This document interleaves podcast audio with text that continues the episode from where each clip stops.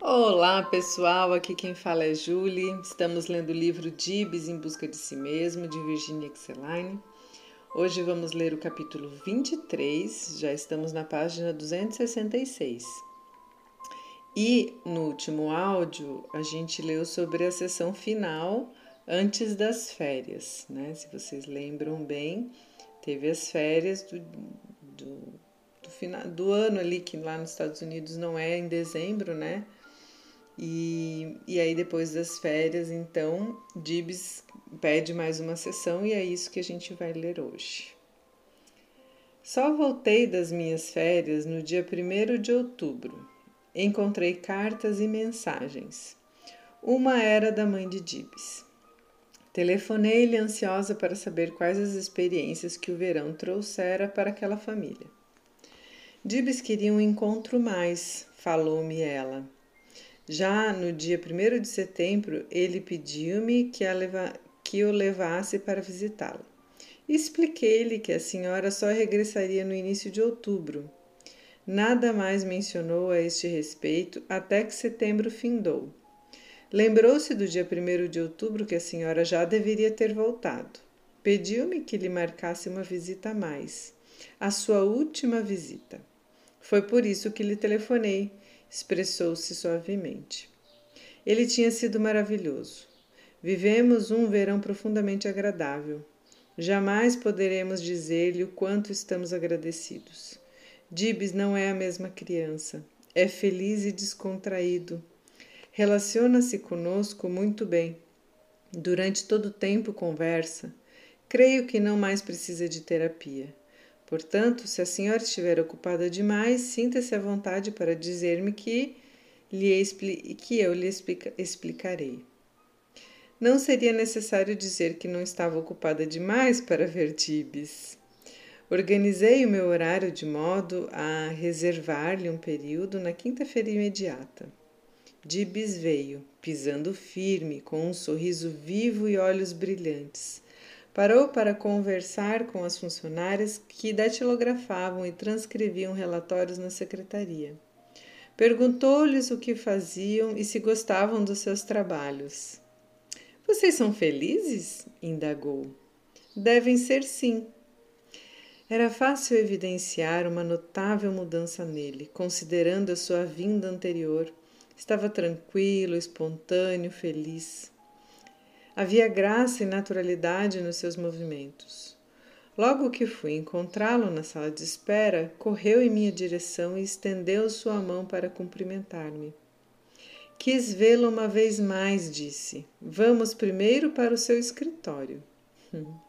Entramos. Dibs deu alguns passos até o centro do ambiente. Parou olhando em volta. Toda sua face estava iluminada por um grande sorriso.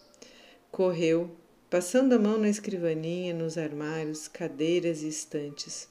Suspirou. Ah, que lugar deslumbrante e feliz! Você tem gostado daqui, não é verdade? Ah, sim, respondeu. Tanto, tanto, tanto, tanto. Há tantas coisas maravilhosas aqui. Coisas maravilhosas? Livros, livros e livros, retorquiu, acariciando-os na prateleira. Amo os livros. Mas não é de fato tão interessante que pequeninas marcas escuras no papel possam ser tão agradáveis? Folhas de papel com marquinhas pretas escondem uma história que podemos decifrar. É sim, Dibs, isso é extraordinário. Que lindo dia! exclamou, olhando para fora.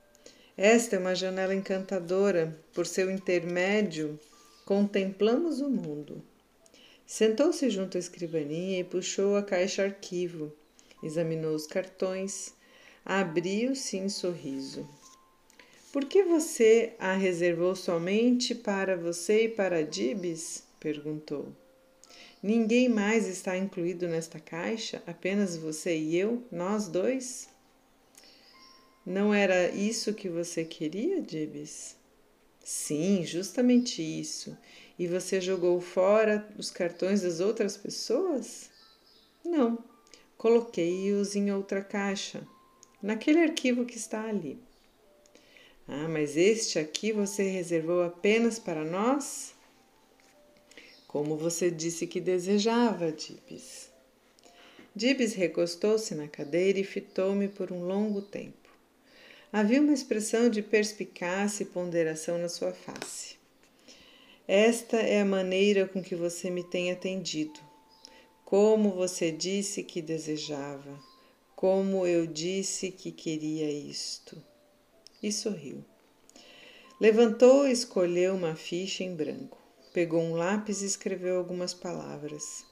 Dobrou-a e cuidadosamente, deliberadamente, continuou a escrever com letras de imprensa. Em seguida, entregou-a a mim, pedindo que lesse. Adeus, querido escritório cheio de livros fascinantes. Adeus, janela, através da qual vi o céu. Adeus, fichas. Adeus, querida senhora desta maravilhosa sala de brinquedos.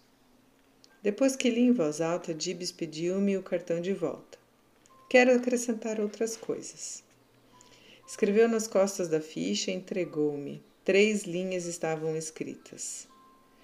Como você disse que queria, como eu falei que desejava, como nós conversamos que queríamos. São essas três frases que estavam no verso do cartão. Terminada a leitura, Dibs recebeu-o e depositou-o no fichário. Vamos agora para a sala de brinquedos, sugeriu. Vamos, vamos, vamos. Num pulo entrou na sala, abriu os braços e rodopiou em gargalhadas. Que engraçado, que divertido, que gostoso, que sala de brinquedos encantadora. Correu para a pia, abriu a torneira no seu limite máximo, recuou um pouco para trás e, rindo, observava a força d'água jorrando. Água, água, água, saia borbulhando, espalhe-se em volta, divirta-se. Fechou a torneira, sorriu para mim e dirigiu-se para o cavalete. Alô, tintas, estão todas misturadas. Oba, já vi que estão. Apanhou a jarra de tinta amarela e virou-se para mim. Sabe o que vou fazer? O que é? perguntei deliberei em torná-la no chão. Então você deliberou em torná-la no chão? Sim, respondeu-me. E o que mais? O Dibs falou, né? Você não está se sentindo à vontade de fazê-lo, mas assim mesmo o fará? Dibs abriu a tampa, foi inclinando a jarra devagar, deixando que a tinta caísse no chão. Que belo lamaçal de tinta! Está gostando, Dibs? Gosto de entorná-la, afinal é um alívio livrar-me dela. Quando o frasco já estava vazio, Dibs colocou-o na pia. Haverá alguma coisa pela qual a tinta deva ser usada unicamente para pintura? Sobretudo em uma sala de brinquedos? Nunca fiz isto. Mas por, me, por se tratar desta tinta amarela, senti-me bem Queria livrar-me dela. Agora vou procurar um pano de chão para fazer a limpeza. Toda a tinta amarela foi por ele removida da melhor maneira possível. Voltou-se para mim então. Não posso entender todas estas coisas. Hum, que é que você não pode entender, Dibs? Todas estas coisas e você. Você não é uma mãe, nem uma professora, não é sócia de um clube de mães, não é? Você não pode entender que tipo de pessoa eu sou? Não posso, respondeu, encolhendo os ombros. Mas na verdade isso não me importa, declarou, penetrando os meus olhos com o seu olhar. Você é a senhora da maravilhosa sala de brinquedos. De súbito ajoelhou-se e passou seus dedos na minha perna, observando a malha de minha de minha meia. Você é a senhora que tem centenas de buraquinhos nas suas meias, definiu-me com uma exploração de riso, explosão de riso. Pulou e atravessou a sala até a mesa. Apanhou a mamadeira. Mamadeira de bebê, falou. Querida e confortante mamadeira, quando preciso de você, recebo seu conforto. Sugou repetidas vezes a mamadeira. Quando eu era bebê, gostava de você, mamadeira. Mas Dibs, que tem seis anos de idade, não mais precisa de você agora. Adeus, mamadeira. De bebê, adeus. Percorreu a sala com o olhar. Buscava algo. Localizou-o no ferro do aparelho de calefação. Adeus, mamadeira de bebê, adeus. Não necessito mais de você. Arremessou o frasco contra o radiador. Quebrou-o em mil pedaços. A água nele contida espalhou-se no piso. Dibs olhou para o chão, observando o resultado. Terminei com isto. Você não mais precisa de uma mamadeira de bebê, por isso resolveu livrar-se de uma vez por todas dela? Claro, isto mesmo. Voltou-se para a areia e cavou-o vigorosamente. Fazendo aqui um adendo, né, pessoal? Hoje talvez isso não fosse acontecer, as mamadeiras de antigamente eram de vidro, né? E, enfim, temos outros cuidados, não permitimos que as crianças brinquem com vidros, enfim. É, lembrando que esse livro foi escrito lá na década de 60, 70, na década de 60 foi escrito. Então o caso provavelmente aconteceu ali no final dos anos 50. Retomando aqui. Voltou-se para a areia e cavou-a vigorosamente. Coisas enterradas, coisas enterradas, coisas enterradas. Desenterre todas e deixe que subam, se assim você o deseja. Direi que esta areia é um bom material. Podem-se fabricar vidros com ela. Li um livro a este respeito. Dirigiu-se para a casa de bonecas. Reuniu a família de bonecos e os dispôs na sala de estar. Velhas pessoas de brinquedos, Devo despedir-me de vocês. Por isso os deixei sentados na sala para que esperem até que uma outra criança venha para cá brincar com vocês. Depois que me for, outra criança virá para ocupar o meu lugar, não é mesmo? Hum, outra criança virá à sala de brinquedos, Gibes. Você atende outras crianças aqui além de mim? Sim, atendo outras crianças.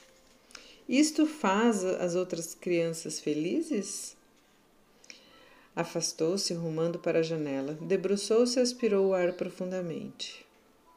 Para além dessa janela, enxerguei o mundo. Vi os caminhões, as árvores, os aviões, as pessoas e aquela igreja que repica uma, duas, três, quatro vezes quando está na hora de voltar para casa. Aproximou-se de mim e falou-me quase num murmurado. Mesmo quando não queria ir para casa, deveria voltar. Tomou as minhas mãos entre as suas, fitou-me por um longo tempo. Quero visitar aquela igreja, falou. Será que poderemos atravessar, caminharmos em volta dela e depois entrarmos para olhar o seu interior? Penso que podemos, Gibes. Era um procedimento bastante fora do comum, mas a solicitação também o era. Pareceu-me importante na sua última visita satisfazer seu pedido. Saímos do centro e passeamos em volta da igreja. Dibs erguia o seu olhar para captá-la na sua grandiosidade, impressionado pelo seu tamanho gigantesco. Vamos entrar agora, vamos ver o seu interior. Subimos a escadaria frontal. Abri as pesadas portas. Penetramos no recinto. Dibs parecia diminuído de tamanho pelos altivos arcos. Ele caminhava calmamente pela nave central. Correu um pouco, parou, olhou para cima, para todos os lados. Tinha uma expressão de respeito e admiração na sua face resplandecente. Estava impressionado com a magnificência do templo. Sinto-me tão e tão pequeno. Penso que talvez tenha encolhido falou virando-se contemplando a beleza que o circundava. Você sempre diz que a igreja é a casa de Deus. Nunca vi Deus. Mas acredito que o seu tamanho deve ser espantosamente grande para precisar de tal imensidão de casa. Jake disse-me que a igreja é um lugar sagrado. De repente, correu pela nave em direção ao altar. Jogou sua cabeça para trás. Espichou ambos os, os braços para cima como se quisesse tocar na, grade, na grande janela de vitral colorido. Virou-se para me olhar, momentaneamente sem palavras. Naquele momento, o organista iniciou a tocar. Dibs correu para mim e apertou a minha mão. Vamos, vamos, estou com medo. A música o apavorou. Perguntei-lhe enquanto encaminhávamos-nos para a porta. Dibs não respondeu. Parou, olhou para trás, escutou. Ouça, não vamos ainda. Estava com medo de tanta grandeza, estava com medo do barulho, mas é tão belo. Enche-me com a sua beleza e esplendor. Com medo disto, mas amando-o também, é uma igreja belíssima. Tibes desligou-se da minha mão e andou pela ala central. Que será que produz esta estranha música? É o homem tocando seu instrumento, o órgão. Oh, nunca havia ouvido esta música antes, senti um frio. Deu-me um arrepio, confessou, segurando minha mão com força. Não me lembro de ter ouvido nada tão lindo, sussurrou. O sol brilhava através do vitral colorido. Seus raios espalhavam sua luz e sua beleza em nossa volta. Vamos sair daqui, convidou-me suavemente. Caminhamos para a saída. Dibs olhou por cima do ombro para ver uma vez mais o que ia deixando para trás de si. Já no portão, parou de novo. Espere um momento, segredou-me. Acenou com timidez a mão em direção ao, ao altar. Adeus, Deus, adeus, falou com a vozinha fraca. Dibs não pronunciou uma palavra no seu trajeto de volta. Retornamos à sala de brinquedo. é, brinquedo, sentou-se em uma cadeira junto à mesa e sorriu-me. Como foi lindo!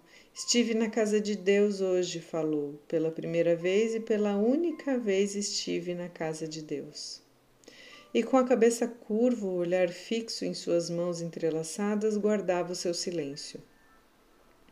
Diga-me, perguntou de súbito, por que algumas pessoas acreditam em Deus e outras não? Acho que não sei responder essa sua pergunta, Dibes. Mas é verdade que alguns acreditam em Deus enquanto outros não? Sim, isso é verdade.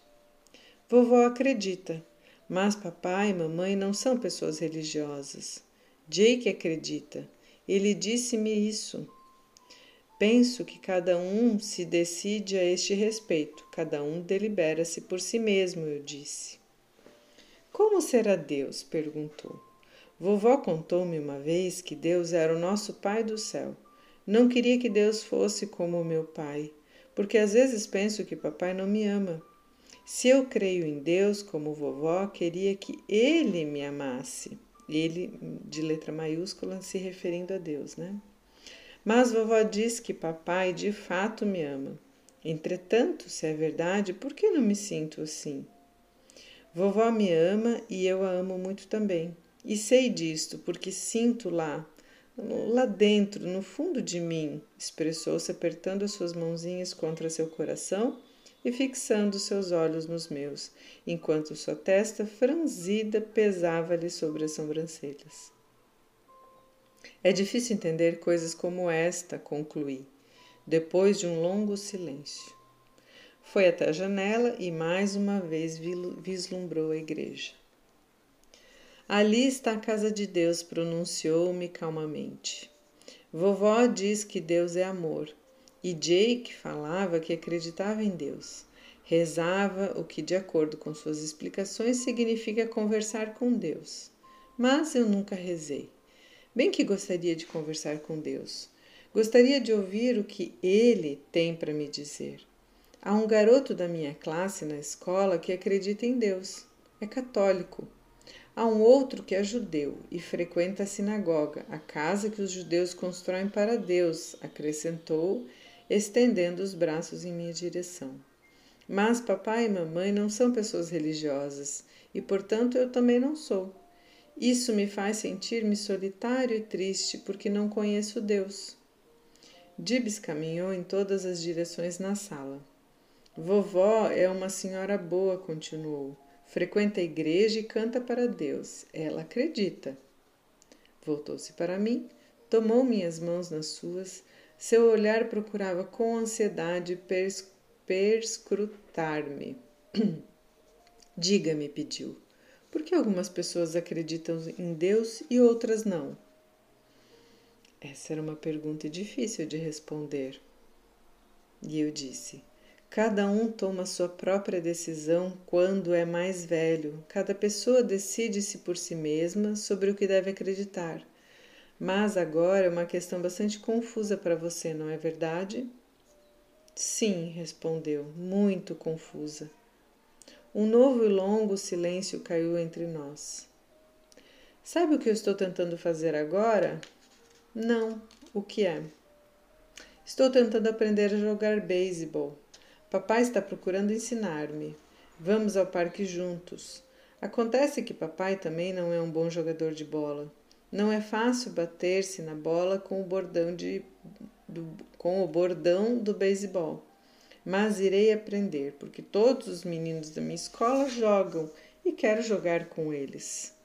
Não gosto muito, prefiro brincar de ladrão e policial, ou de correr pelo quintal da dona Henriqueta. Ela tem me repreendido. A campainha soou. Era a mãe de Dibs que chegara ao centro para apanhá-lo. Adeus, Dibs, disse-lhe eu.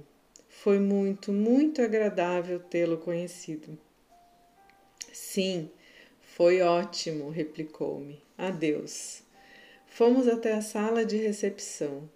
Dirigiu-se à sua mãe. Alô, mamãe, não mais voltarei. Hoje foi a despedida. Juntos saíram. Um garoto pequeno que teve a oportunidade de revelar-se a si mesmo através da brincadeira e que pôde desabrochar como uma criança capaz e feliz e uma mãe que se permitiu crescer em compreensão e apreciação pelo seu filho tão bem dotado. E assim finalizamos este capítulo. Temos mais um capítulo e um, uma nota da autora. Me emocionei um pouquinho aqui no final, gente, porque acho extremamente delicada essa história muito bonita mesmo, ele se apropriando de todo o seu processo, de todas as suas contradições, de perceber, admitir que não se sentia amado pelo pai, de não se sentir reconhecido, de sentir também é, sentimentos contraditórios em relação à mãe, à irmã, e reorganizando isso internamente e, e transformando isso né, no seu próprio suporte. E nessa última sessão, lindamente uma despedida maravilhosa do, do seu processo terapêutico, né? É, ele traz a questão da religiosidade que os pais não tinham, né? Os pais cientistas, se vocês lembram lá no comecinho, os pais cientistas não não não tinham, não sei se não acreditavam em Deus, mas pelo menos não tinham nenhuma prática em contradição com a avó e com o jardineiro que, que acreditava, e Dibs parecia sentir falta de algo nesse sentido, né, de uma conexão com, com algo superior. E aí trazendo isso e, e a, a Virgínia deixando em aberto para ele que isso é algo pessoal, individual, que ele vai poder construir na vida dele, né? Muito lindo. Espero que vocês tenham gostado. É, logo, logo já vou ler o próximo capítulo e vamos tentar encerrar esse livro em um ou dois áudios. Ótimas reflexões. Vamos começar a nos despedir de Dibs e uma linda semana para todos.